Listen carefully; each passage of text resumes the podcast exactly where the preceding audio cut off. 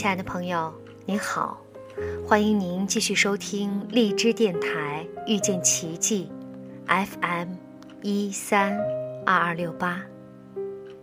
今天我们一起来分享张德芬《舍得让你爱的人受苦》当中的一篇文章。你装得下世界，世界才会容你。在我们的生命中，某些时候，我们可能会痛恨一个人，因为我们对他有着满腔的愤怒，无处发泄，这就会演变成恨意。仇恨和愤怒都是双刃剑，伤对方，也伤自己。其实，通常是伤自己来的多。为什么会对一个人有愤怒？当然。一定是对方做的事或说的话，让你受伤了。这个伤通常是心理的伤，被抛弃、被背叛、被误解、失望等，继而引发伤心、痛苦、罪疚、羞愧、悔恨等情绪。找到元凶了，原来。我们无法原谅的，其实不是那个人或那件事，而是因他们而产生的情绪，让我们无法招架。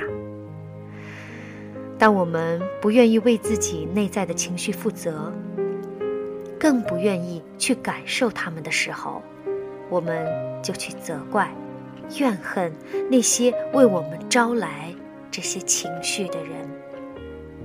所以，爱人有外遇，不是他的行为伤害了你，而是你内心被激起的被背叛的感受，让你无处可逃，痛苦不已，所以会采取一些手段对付他。对方说的话让你生气，不是因为他说了什么，而是他说的东西勾起了你内心被贬低。无价值、被误解等不同的感受，引发痛苦的情绪，让你无法承受，所以你用愤怒反击回去，目的在于让自己不要感受到这份痛苦。有些人的怨恨还不仅止于此，甚至是转嫁情绪，自己无法承担面临的痛苦，所以。迁怒别人。记得有位朋友曾经告诉我这样一个故事：在美国有对夫妻，他们的大女儿在暑假的时候想和同学租车从东岸开到西岸，再坐飞机回到东岸。妈妈反对这个主意，认为太危险，不支持。爸爸觉得让孩子做自己喜欢的事情没什么不好。因此，用自己积累的飞机里程换了一张回程机票给大女儿。很不幸，出事了。孩子们晚上开夜车太累了，开始打瞌睡，车子滑入对面的车道，和对面来的车撞个正着，大女儿当场死亡。在停尸间里，爸爸流着眼泪亲吻女儿的遗体。妈妈是连站起来的力气都没有，但是，她有仇恨的力量。她宣称这辈子都不会原谅自己的丈夫。后来就离婚了。这个妈妈就是一个典型的迁怒例子。自己承受不了失去女儿的痛苦，化悲愤为力量来对付自己最亲爱的老公。失去女儿就算了。由于无法接受失去女儿的事实，没有办法和自己的悲痛情绪相处，所以她选择怨恨老公一辈子，作为报复。这既伤害了老公，也更加伤害了自己。记得有一则台湾新闻让我很感动。有一天，一名台湾大学的教授在公园散步。无缘无故被一个有烟毒瘾的惯犯杀死了。教授的太太闻讯之后，悲痛地赶到现场。记者问他有什么感受，他居然说：“我原谅那个杀人犯，他不知道自己做了什么。”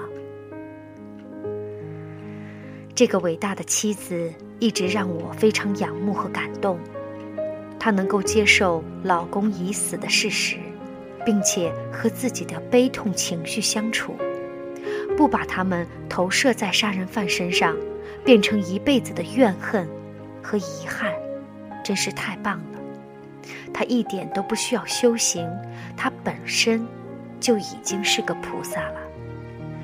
再举一个例子来证明。让我们产生愤怒情绪的，不是那件事，而是我们对事情的看法。我们看事情的角度，衍生出了我们不想承受的各种情绪。因为不想承受，所以用愤怒的方式找人讨回公道，来逃避我们的难受。金庸的《天龙八部》，大家应该都很熟悉。王语嫣一直苦恋表哥。痴缠不放，偏偏段誉也是死心眼儿的喜爱他，穷追不舍。在一口枯井里，王语嫣亲眼看到表哥是如何不顾他的死活，而段誉是愿意为他去死的。刹那，他的心意就变了，开始对段誉有好感，不再痴恋表哥了。